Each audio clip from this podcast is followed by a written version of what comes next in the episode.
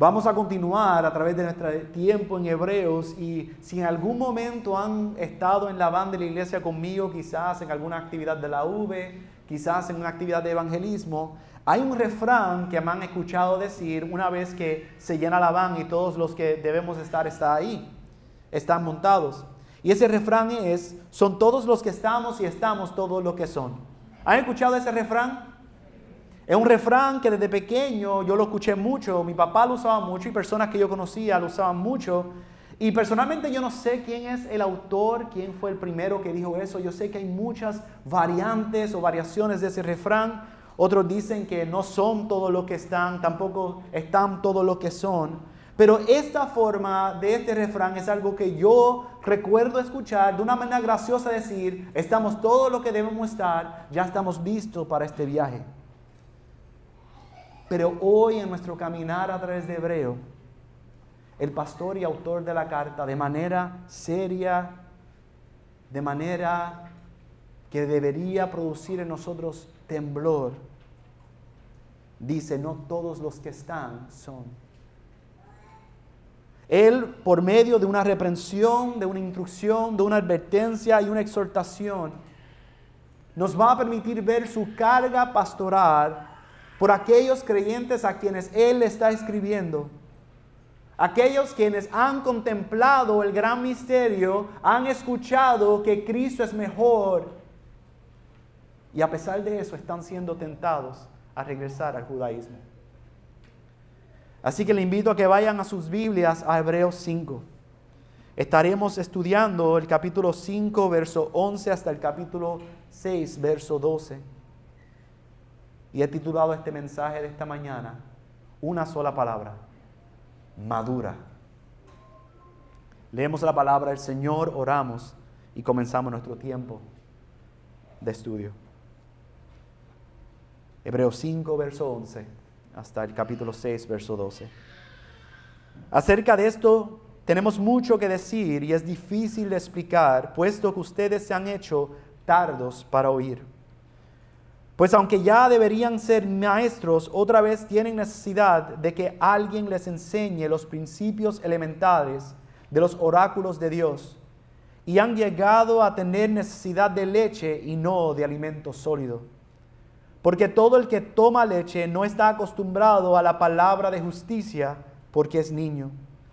Pero el alimento sólido es para los adultos, los cuales por la práctica tienen los sentidos ejercitados para discernir el bien y el mal. Por tanto, dejando las enseñanzas elementales acerca de Cristo, avancemos hacia la madurez, no echando otra vez el fundamento del arrepentimiento de obras muertas y de la fe en Dios, de la enseñanza sobre lavamientos, de la imposición de manos, de la resurrección de los muertos y del juicio eterno. Y esto haremos si Dios lo permite. Porque en el caso de los que fueron una vez iluminados, que probaron del don celestial y fueron hechos partícipes del Espíritu Santo, que gustaron la buena palabra de Dios y los poderes del siglo venidero, pero después cayeron, es imposible renovarlos otra vez para arrepentimiento, puesto que de nuevo crucifican para sí mismos al Hijo de Dios y lo exponen a la ignominia pública.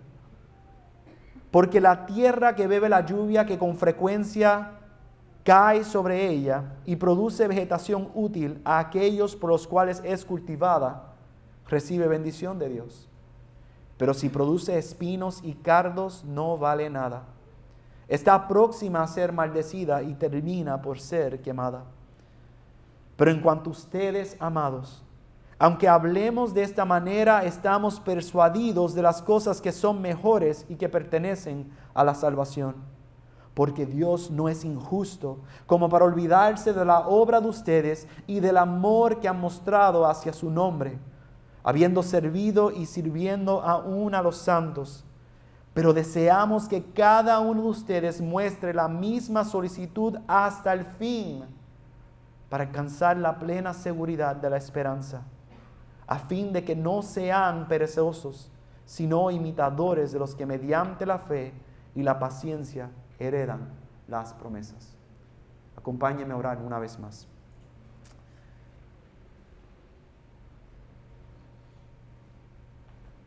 Amado Padre, cuán difícil las palabras que acabamos de escuchar. Si verdaderamente entendemos la carga de este pastor, entendemos, Señor, que tenemos que estar con nuestros oídos prestos a escuchar. Señor, os rogamos que puedas ahora, por medio de tu palabra, la palabra que es la fuerza más poderosa de toda la creación, aquella palabra que penetra lo más profundo de nuestro ser, que discierne los motivos y discierne nuestro propio corazón, que pueda tu palabra revelar en nosotros, Señor, cuál es nuestra esperanza verdadera. Que revele a cada uno los que estamos aquí, Señor, cuál es nuestra seguridad en Cristo Jesús. Y que tu palabra, Señor, nos transforme.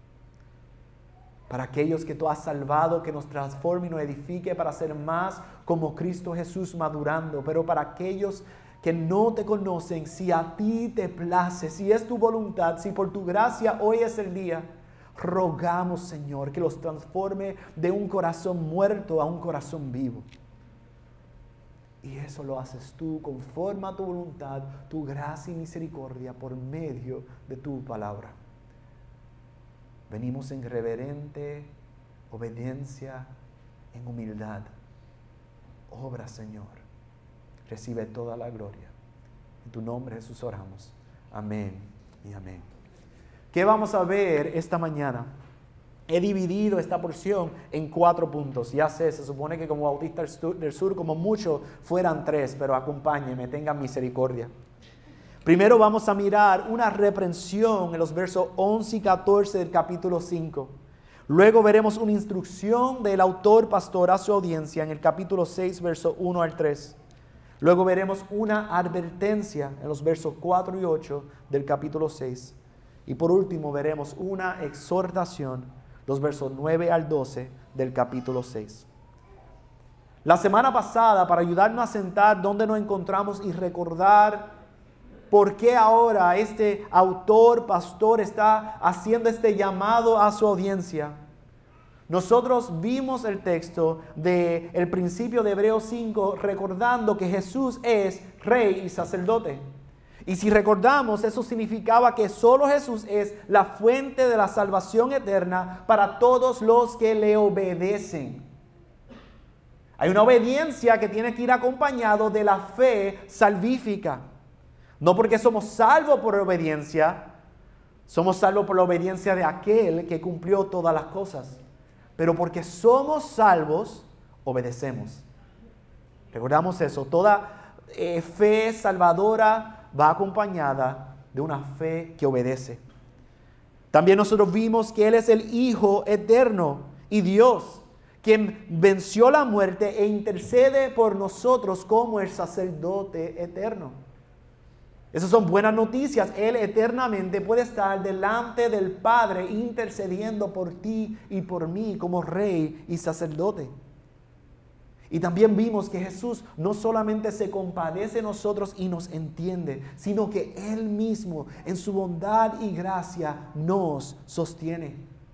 Y concluimos recordando que por eso podemos celebrar, y es el llamado que el autor está haciendo a su audiencia, que Cristo es mayor y mejor.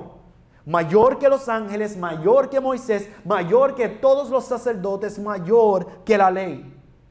Nada ni nadie es igual a Él. Él es inigualable, incomparable. Él es mayor y mejor.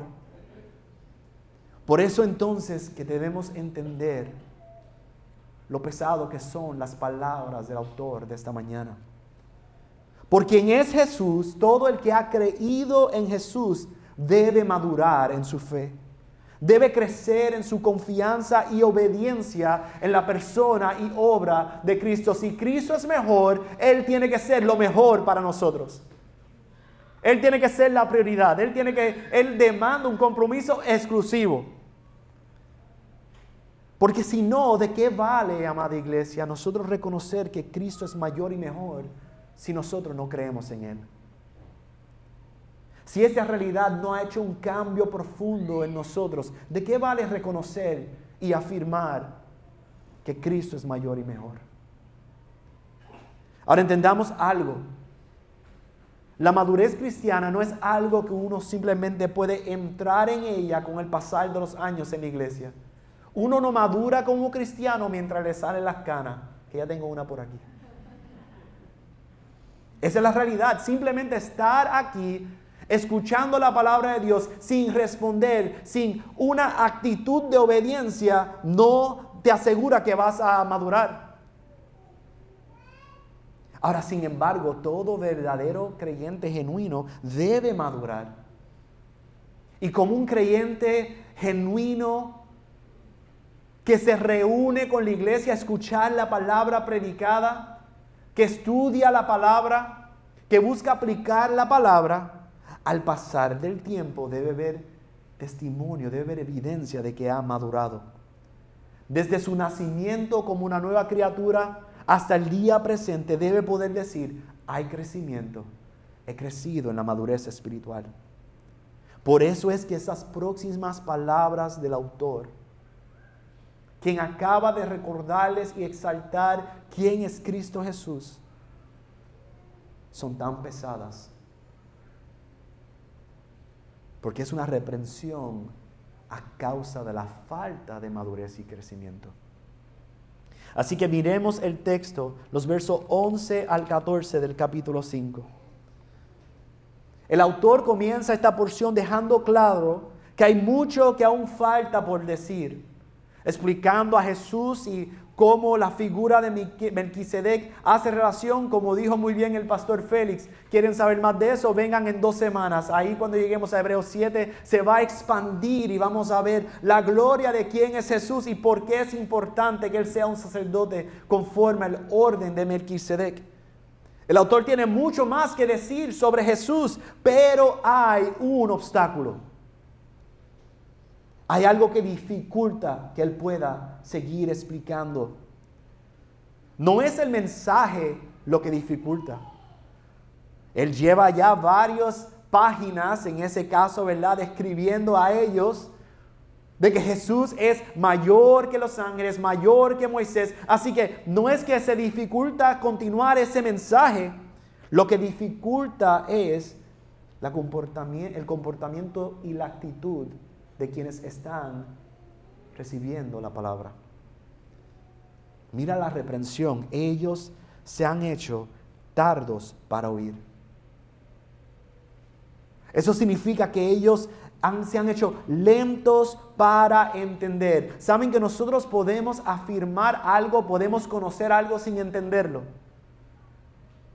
Ellos reconocían que Cristo era mejor, pero realmente no lo habían entendido porque no ha habido un cambio en ellos.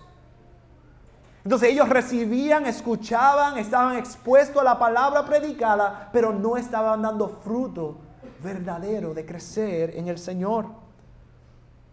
¿Y por qué?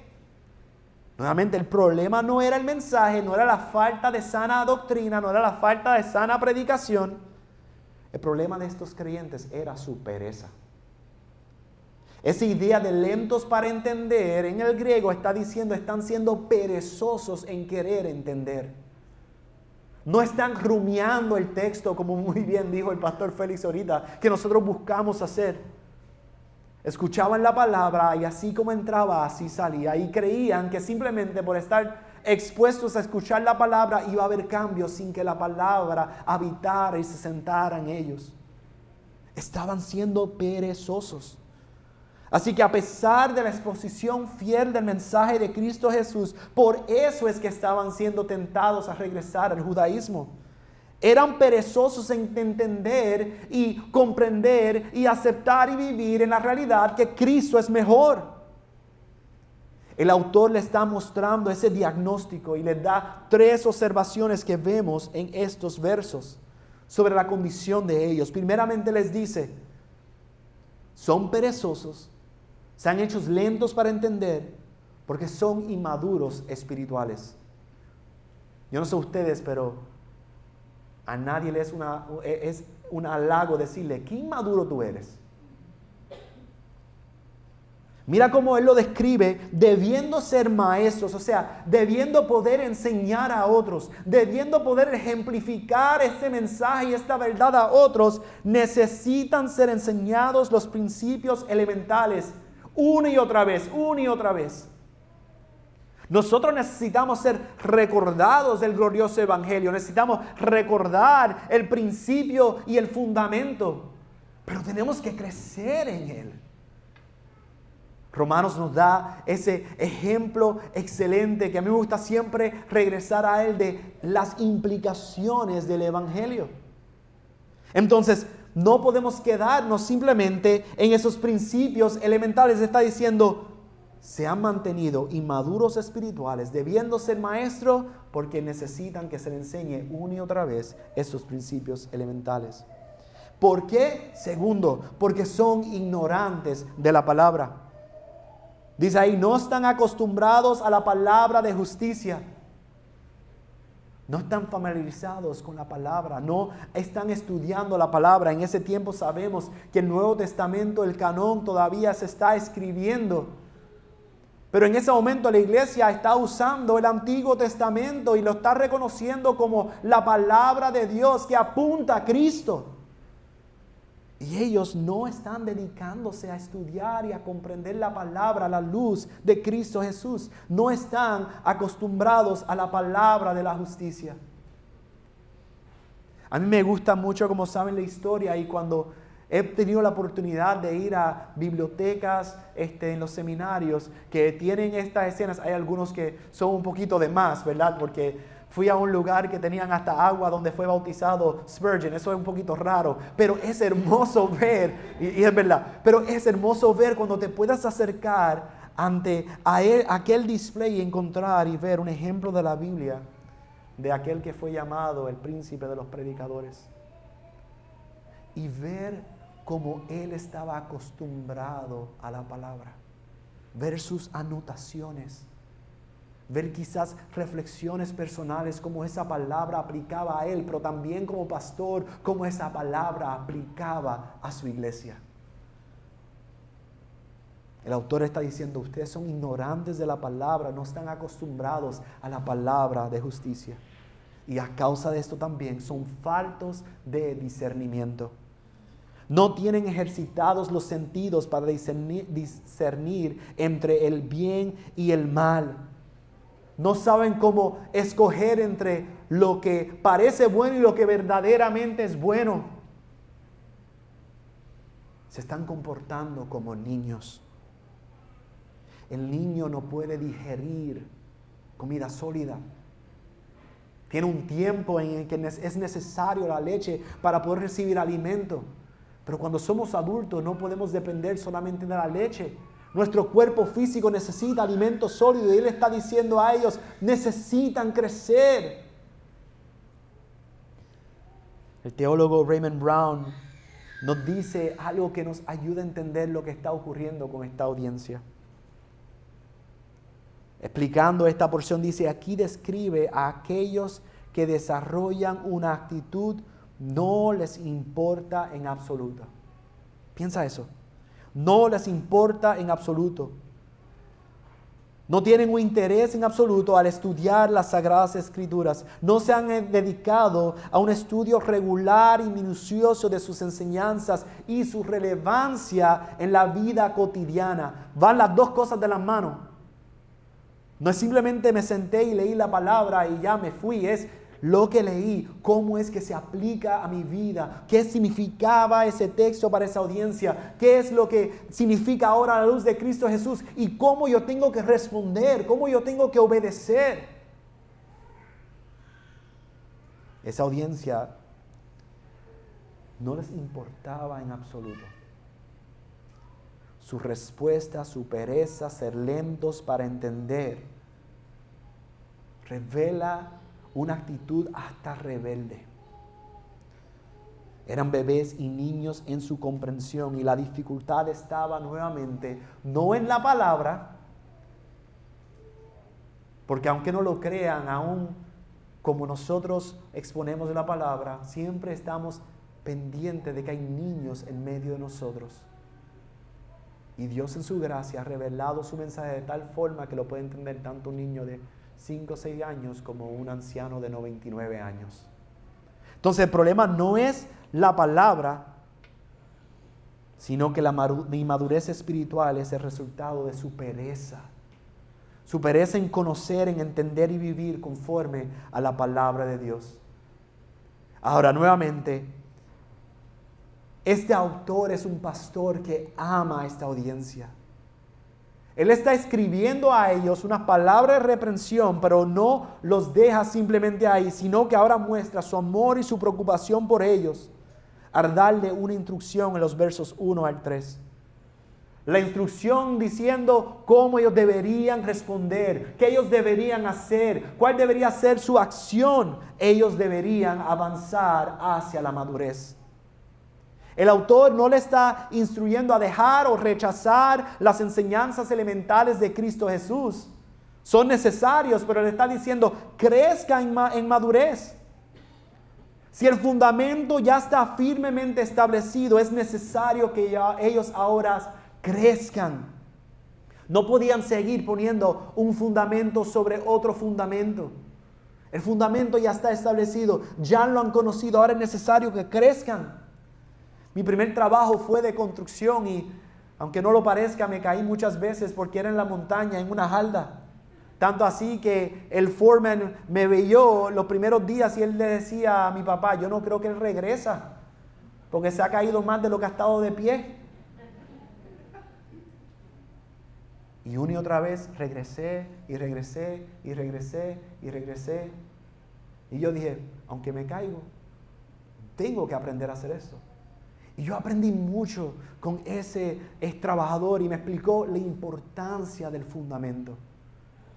Estuvimos dos semanas simplemente midiendo a causa del riesgo de la montaña dónde y cómo tenía que ser el fundamento antes de tan siquiera comenzar a hacer un hueco. Así de importante es el fundamento. Pero ¿saben qué? La casa entera no es el fundamento. El fundamento es necesario, es importante. El fundamento tiene que estar este, eh, puesto firmemente correcto. Es importante. Pero las paredes se tienen que levantar, el techo tiene que estar, la casa se tiene que completar. Entonces eso es lo que el autor le está diciendo a estos, a, estos creyentes, a estos recipientes de esta carta. Un cristiano maduro que ha conocido el fundamento es uno que ahora crece en su comprensión y aplicación de la palabra de Dios. No se queda simplemente en el fundamento. El autor enseña y, apunta tres enseñanzas elementales acerca de Cristo Jesús.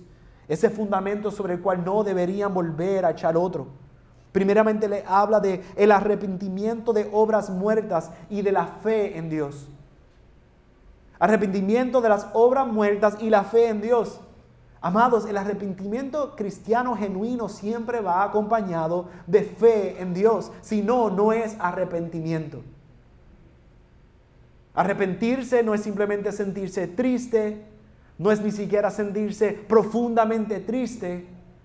Arrepentirse bíblicamente es dar la espalda al pecado y tener fe en Dios. Es acercarte a Dios. Es responder a la obra de Dios. Él está diciendo, ellos tienen que mantener su fe en aquel sumo sacerdote, gran sumo sacerdote, del el cual Él le acaba de escribir como rey sacerdote, y no en sus propias obras. No podían depender de sus propias obras, no podrían regresar al sistema judío de antes, que eran obras muertas. Ellos tenían que perseverar, perdurar en su fe en Dios y venir en arrepentimiento. También señala las enseñanzas sobre el lavamiento de la, y de la imposición de las manos. Ellos tenían que creer y crecer en la obra santificadora de Cristo Jesús. Recordemos, los sacerdotes de antes, entraban una vez al año en el día de la expiación, ese, ese sumo sacerdote entraba para poder ¿qué? ofrecer sacrificio a nombre del pueblo. Pero primero tenía que ofrecer sacrificio por sí mismo. Y en ese proceso él ponía sus manos en sobre el sacrificio, oraba al Señor, sacrificaba y con la sangre él entonces esparcía como un sacrificio a Dios para que Dios por un año más pudiera perdonar el pecado del pueblo. Pero en Cristo Jesús no necesitamos que Él haga ese sacrificio todos los años. Porque Cristo es el perfecto gran sumo sacerdote quien sin pecado se ofreció a sí mismo como el sacrificio perfecto. Es por Cristo que nosotros tenemos ese lavamiento. Es por Cristo que nosotros hemos sido aceptados. Es por Cristo que nos podemos acercar ante el trono de la gracia. Y hablando del trono, él entonces apunta a esa tercera enseñanza elemental sobre la resurrección de los muertos y del juicio eterno. Le está recordando, están siendo perseguidos. Están siendo tentados a regresar atrás. No regresen atrás. Nuestra esperanza está en Jesús, quien resucitó y venció la muerte. Él vive y reina hoy en día. Él gobierna todas las cosas desde su trono. Él ha cumplido todas las promesas. Y como Él las ha cumplido, nosotros podemos descansar en Él. Él nos ha prometido vida eterna y Él es fiel para cumplir sus promesas. Entonces, tanto la resurrección de los muertos como el juicio eterno eran parte de esas enseñanzas elementales, fundamentales, esenciales para el creyente. Pero estando otra vez establecido el fundamento, los creyentes tenían, debían, era necesario que avanzaran a la madurez. Esa es la voluntad de Dios. Cuando el autor escribe, si Dios permite, está enfatizando la dependencia activa del creyente en Dios para crecer espiritualmente. ¿Ves? La madurez espiritual no es algo que podemos manufacturar. No es algo que podamos crecer en ir y decir, bueno, yo tomé 100 seminarios, yo tengo miles de títulos, y por lo tanto, como tengo todo ese conocimiento en mi pared, entonces yo he crecido como un cristiano maduro. Así no es como se crece espiritualmente. Es en dependencia activa, en obediencia activa a Dios, quien da ese fruto del Espíritu para que crezcamos y seamos hechos a la imagen de Jesús. ¿Y cómo es que Él lo hace? Lo hace por medio de los dones dados a la iglesia. Dios nos va edificando hasta que lleguemos a la unidad de la fe y del pleno conocimiento del Hijo de Dios, a la condición de un hombre maduro a la medida y estatura de la plenitud de Cristo. Eso fue lo que Pablo escribió en Efesios 4:13. Lo hace a través de la iglesia. Así que nosotros no podemos pretender hacernos maduros espiritualmente alejados de la iglesia.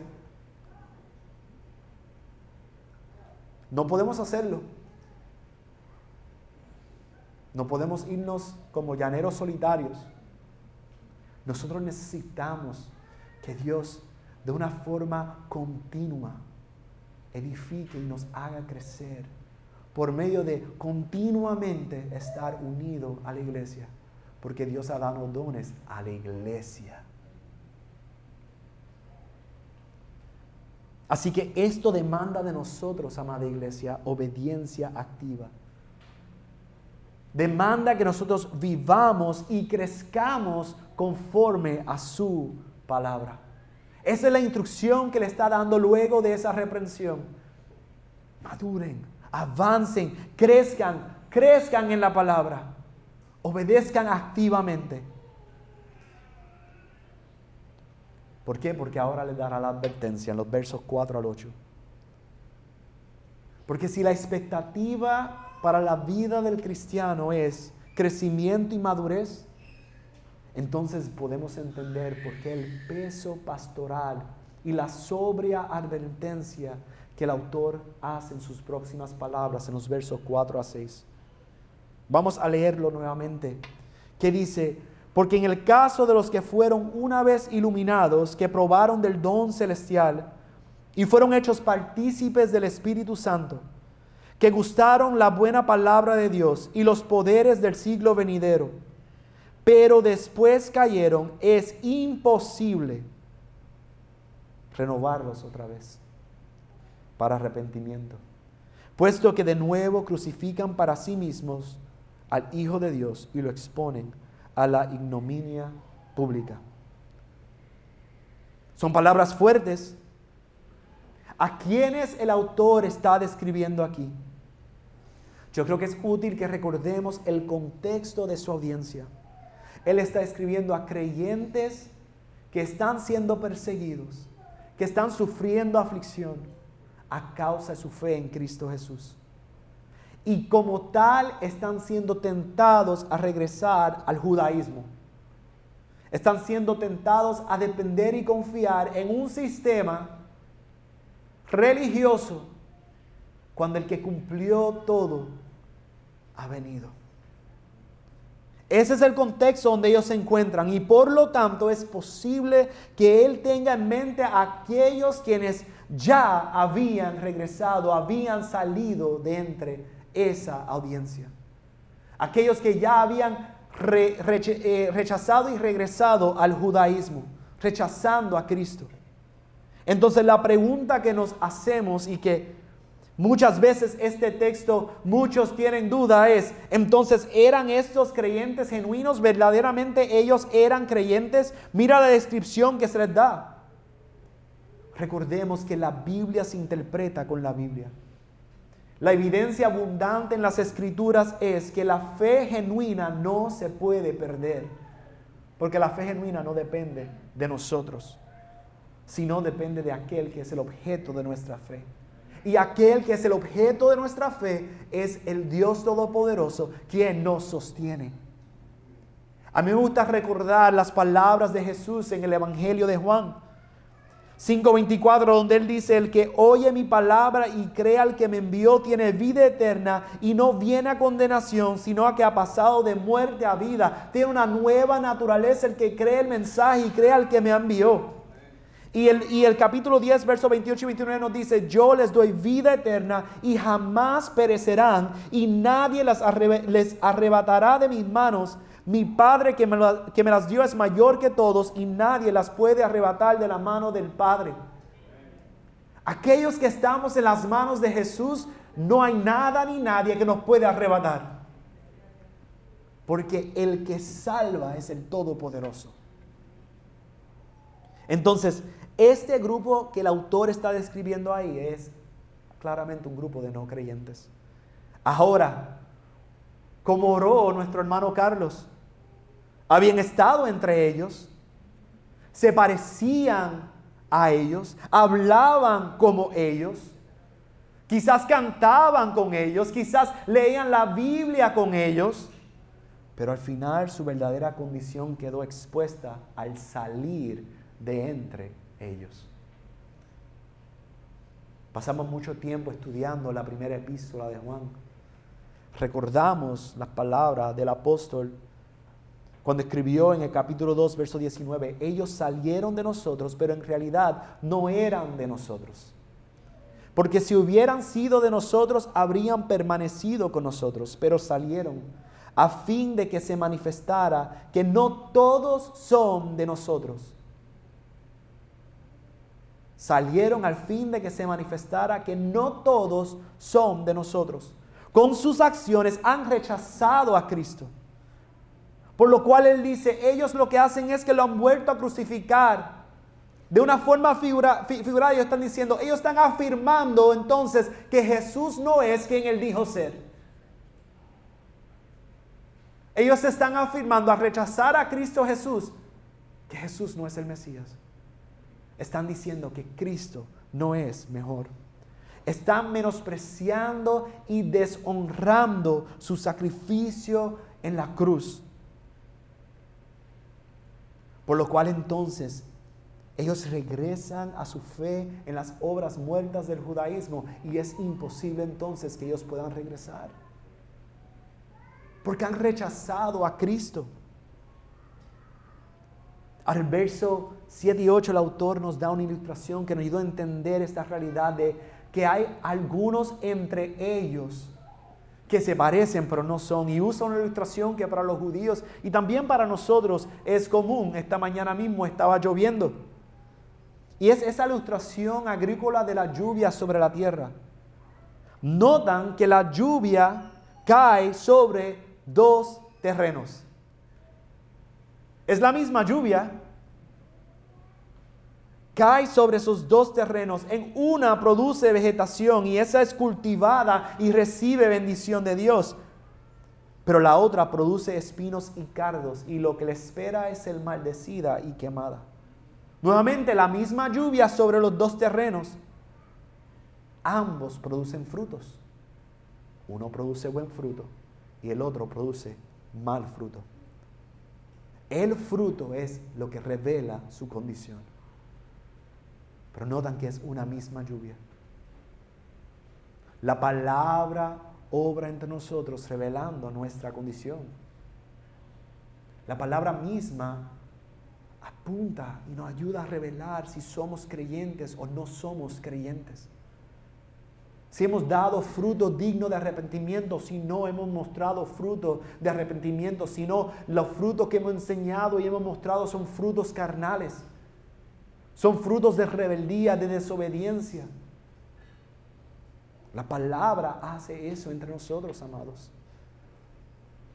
Por eso es que estar expuestos a la verdad de la Biblia no es suficiente para decir que creceremos en madurez. Es necesario, necesitamos que la palabra sea, este, y sea predicada, expuesta entre nosotros. Pero aquí el autor le está haciendo una advertencia que debe hacer que, debe hacer que todos nosotros temblemos y analicemos nuestro caminar, nuestra vida, nuestros corazones, para ver si hay fruto de ese nuevo nacimiento. Si lo que nosotros hemos estado haciendo todo este año en el cual el Señor, el Señor claramente está hablando a nosotros, su iglesia, por medio de su palabra, es recopilar, almacenar, este, seguir creciendo en nuestro conocimiento de quién es Cristo, porque tenemos más información de Él, sin apropiarnos de la fe para creer en Él, quiero que sepas que todo eso son obras muertas. No vas a poder pararte ante el Señor en el día final y decir, Señor, yo merezco estar aquí porque yo me sé la Biblia de memoria, de principio a fin. Yo escuché los 300 mensajes en Ciudad de Dios a través de los diferentes libros que se predicó. Es más, me sé los sermones buenos y los sermones no tan buenos. No vas a poder hacer eso. Todo eso son obras muertas. Y nosotros tenemos que arrepentirnos de esas obras muertas. Pero si hemos permanecido debido a que Cristo, siendo el objeto de nuestra fe, nos lleva a vivir la palabra de Dios, nos lleva a crecer en la palabra de Dios. Entonces las próximas palabras del autor son de gran ánimo, son una exhortación para los verdaderos creyentes quienes están escuchando y recibiendo esta carta. Y eso lo vemos en los versos 9 a 12 de este capítulo 6. Él concluye su advertencia que comenzó en el verso 11 del capítulo 5 con las palabras de ánimo diciendo, pero en cuanto a ustedes, amados, aunque hablemos de esta manera, estamos persuadidos de las cosas que son mejores y que pertenecen a la salvación. El autor está seguro de que le está escribiendo a creyentes amados por Dios y amados por él mismo como pastor. Y su seguridad descansa primeramente y primordialmente en el carácter de Dios, en su fidelidad y en su justicia. Pero también como un pastor que ama a esta iglesia, que ama a estos creyentes. Él quiere ayudarles a ellos a entender dónde Él ve la obra fiel de Dios de haberlos salvado. Y les da dos evidencias. Le dice primeramente el amor que han mostrado hacia su nombre y el servicio que han dado a los santos. Su amor a Dios ha quedado expuesto, evidenciado por su amor a Cristo Jesús. Recuerden, ellos están siendo perseguidos, ellos están pasando aflicción a causa del Evangelio, pero ellos han permanecido porque Dios lo está sosteniendo, Cristo está con ellos. Por Cristo, a causa del glorioso Evangelio, ellos han permanecido firmes porque Él los sostiene.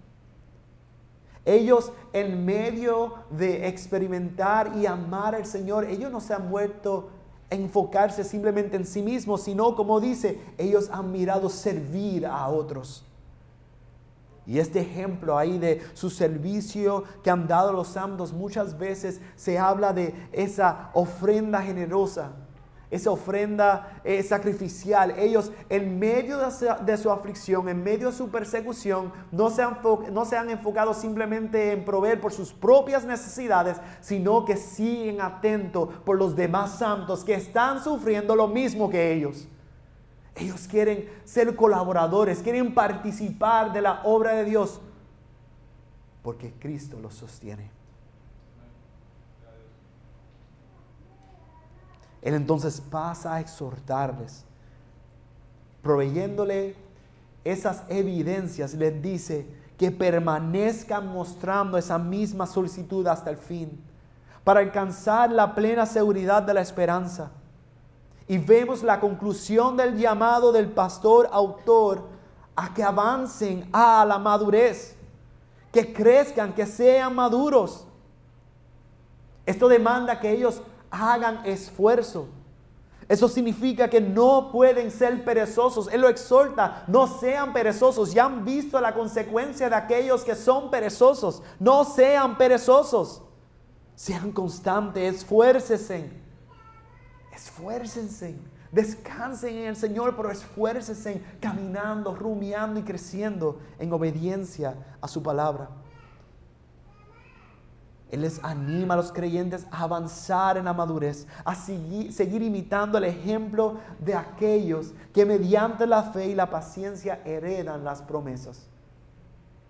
Él está diciendo, mira el ejemplo de aquellos que han venido antes de ustedes. Y como en el capítulo 11 expandiremos eso, yo les dejo ese preview para que vengan para el capítulo 11.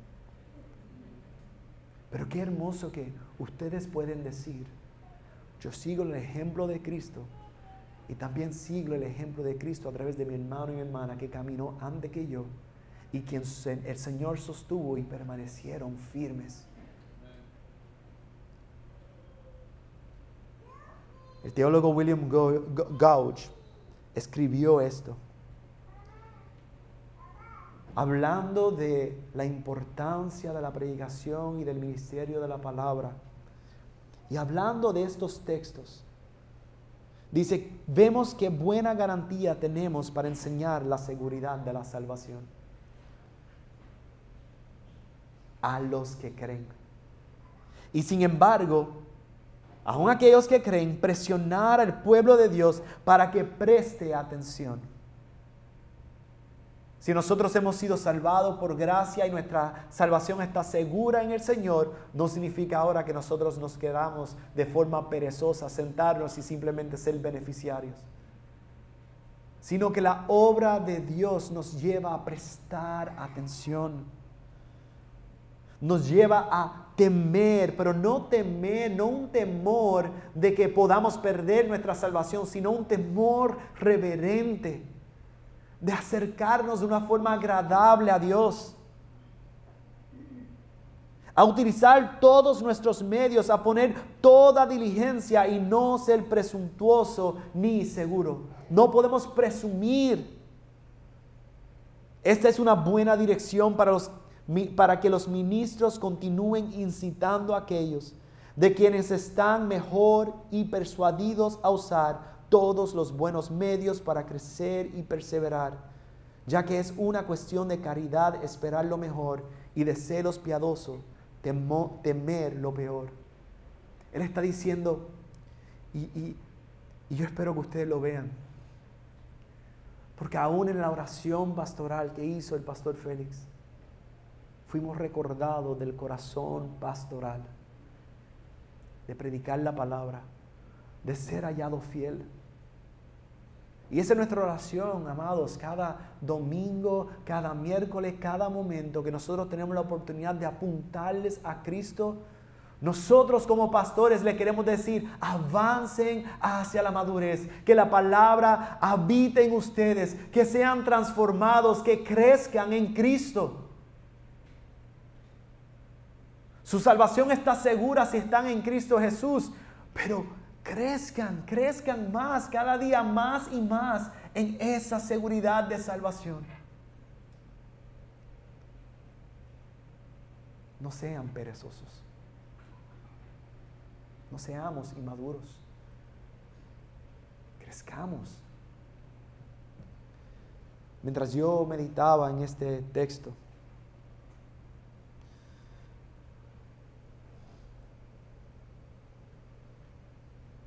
y pensando cómo poder aplicar esta palabra no solamente a sus vidas, pero a todas nuestras vidas. Yo recordé la importancia de que ustedes sepan que nosotros tenemos que ser siempre sinceros y yo necesito que me escuchen con oído sincero. Nosotros estamos viendo al autor de la carta recordar, amonestar, exhortar a que estos creyentes maduren. El llamado, amada iglesia, al crecimiento como cristiano es necesario porque Cristo, que es mejor y mayor, es digno. Por lo tanto, las motivaciones por las cuales nosotros hacemos las cosas importa. Una vez más, Cristo es más grande, es mejor, Él es mayor y Él es digno. Solo Cristo es digno de recibir las bendiciones y los honores que le fue otorgado por Dios el Padre. Entonces, ¿cómo es posible que la creación, especialmente la nueva creación, la iglesia, la que ha venido a ser a causa de su sacrificio, no también respondamos en adoración, en alabanza, en honor, en obediencia? Ve aquí lo que está ocurriendo. El autor de esta carta le está diciendo, ¿por quién es Jesús? Eres digno. Madura. Escucha la palabra de advertencia. Sean exhortados a obedecer. Por lo tanto, la palabra de Dios y el autor aquí nos advierte que miremos cómo estamos viviendo, amada iglesia. ¿Estamos siendo perezosos? ¿Estamos siendo inmaduros? Sean sinceros con ustedes mismos, como yo tuve que ser sincero mientras estaba meditando en esta palabra. ¿Cómo estamos dedicando nuestro tiempo? ¿Dónde estamos invirtiendo nuestro mayor esfuerzo? Revelaría nuestra forma de vivir que Cristo es mejor. Podemos mirar a enero del 2023 y hoy presente y decir, por la gracia del Señor he madurado en mi fe y en obediencia a Cristo Jesús. La palabra de Dios nos advierte y nos exhorta que tenemos que mirar cómo nosotros vivimos. Incluso yo como pastor necesito ser recordados esto. Amados, todos aquí tenemos que ser recordados esto. La palabra demanda que vivamos de cierta forma en obediencia a Dios. No como una obra muerta, como si esa obediencia fuera lo que nos diera nuestra seguridad de salvación, sino porque somos salvos, nosotros le obedecemos y no es una carga para nosotros obedecerle. Entonces lo que nosotros hacemos como pastores, domingo tras domingo, miércoles tras miércoles, no es algo simplemente porque nosotros seamos dignos, ni tan siquiera por lo más bonito que ustedes sean ahí, que ustedes sean dignos, es porque Él es digno. No se trata de nuestro nombre, no se trata de su nombre, se trata de su nombre, del nombre de Cristo. Cristo es mejor, Cristo es mayor. Por eso es que el autor nos da esta advertencia y este llamado a madurar. Porque es impensable la idea de un creyente cristiano permanezca toda su vida con una fe inmadura a la luz del Dios glorioso que nosotros servimos. Amados, nosotros estamos llamados a crecer en nuestro conocimiento, pero no solamente en nuestro conocimiento, sino que creciendo en nuestro conocimiento debe entonces haber un crecimiento en nuestros afectos. Y creciendo en nuestros afectos debe haber un crecimiento en nuestra obediencia. Y creciendo en nuestra obediencia entonces debe haber un crecimiento en cómo vivimos para la gloria de Dios. Tenemos que madurar, tenemos que crecer. Eso es lo que se espera de nosotros. Que podamos dar frutos dignos. Que entre nosotros mismos podamos ver a Cristo formado en cada uno de nosotros. Amados, no se canse de orar para que Cristo sea formado en mí. No se canse de orar para que Cristo sea formado en ustedes. Tenemos que madurar, tenemos que crecer. Nosotros crecemos porque hemos nacido de nuevo. Se nos ha sido dada una nueva naturaleza. Nuestras vidas ahora son fruto de la obra gloriosa de Cristo, nuestro eterno sacerdote. Así que avanzar en nuestro crecimiento como creyentes es el fruto y la evidencia de que hemos nacido de nuevo, de la presencia de su Espíritu Santo en nosotros. Y eso es lo que espera y demanda el Señor de nosotros. Como les dije el miércoles, el domingo estamos viendo y contemplando la gloria y la hermosura de Cristo Jesús. Y los miércoles estamos siendo recordados el costoso llamado de seguirlo. Él establece las condiciones y Él espera y demanda que nosotros crezcamos en nuestra fe que crezcamos en obediencia, que maduremos como creyentes. Y todo porque Él es digno de recibir esto de nosotros. Así que pregunto, amados, ¿qué vamos a hacer? Para cerrar, si tú eres un creyente, hay una palabra. Amado, madura. Madura. No seamos inmaduros en nuestra fe. Crezcamos y profundicemos en la palabra. El apóstol Pablo en 1 Corintios 13, 11 escribió esto, dijo, cuando yo era niño hablaba como niño, pensaba como niño, razonaba como niño, pero cuando llegué a ser hombre dejé las cosas de niño. Yo sé que le está hablando de un contexto en particular, pero el principio de la madurez está ahí. Nosotros no podemos estar a gusto permaneciendo como niños inmaduros en nuestra fe. Tenemos que madurar. Porque hay un grave peligro para aquellos que se mantienen como inmaduros espirituales. Esos son los tentados a regresar a obras muertas. El teólogo y historiador cristiano F. F. Bruce nos da esta palabra, que si tú no eres un creyente, yo espero que lo escuches. Dios se ha comprometido a perdonar a todos los que verdaderamente se arrepientan. Pero tanto las escrituras como la experiencia sugieren que es posible que los seres humanos lleguen a un estado de corazón y de vida en el que ya no puedan arrepentirse. Es posible que tú llegues a un estado en tu vida en el cual ya no te puedes arrepentir. Un corazón endurecido. Es un corazón que no quiere escuchar la palabra de Dios. Si tú estás entre nosotros y esta palabra está martillando a tu vida, y tú estás sintiendo convicción profunda, yo también animo a que puedas responder.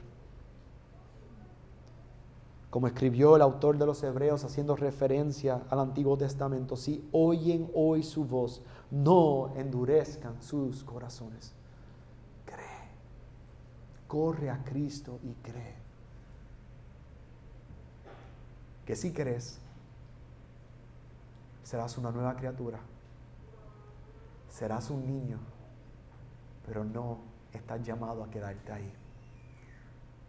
Si crees, un día, junto a los demás creyentes en este recinto, seguirás madurando hasta que Cristo esté formado completamente en ti. Y ese día ante su trono lo veremos y podremos decir, Cristo es mejor y mayor. Amados, maduremos. Amado Padre, gracias por tu palabra que nos corrige, nos exhorta, nos advierte, nos instruye. Señor, gracias porque por tu palabra tú salvas. Por el mensaje de Cristo Jesús, por su obra en la cruz, nosotros hemos recibido la seguridad de salvación que es Cristo quien nos sostiene. Él es nuestra esperanza de vida y Él es digno. Y así como comenzamos recordando y contemplando ese gran misterio que es Cristo Jesús, nosotros ahora, Señor, buscamos, Señor, crecer y madurar, sabiendo que lo tenemos que hacer en dependencia de ti. Y lo hacemos sabiendo que tú eres bueno que tú eres soberano, que tú eres el Salvador. Así que si hay alguno entre nosotros en este recinto que aún no ha creído, yo ruego, Señor, que en tu gracia y misericordia sus oídos hayan quedado abiertos. Que no sean tardos para oír, que no sean lentos para entender, sino que en tu gracia y misericordia puedan responder y que todos evaluemos cómo estamos viviendo. Que evaluemos dónde no estamos madurando. Dónde seguimos comportándonos como niños inmaduros espirituales. Y si somos tus hijos y hemos creído, podemos venir ante ti en arrepentimiento y fe. Podemos venir en toda confianza pero Señor, es tu palabra la que revela nuestra condición.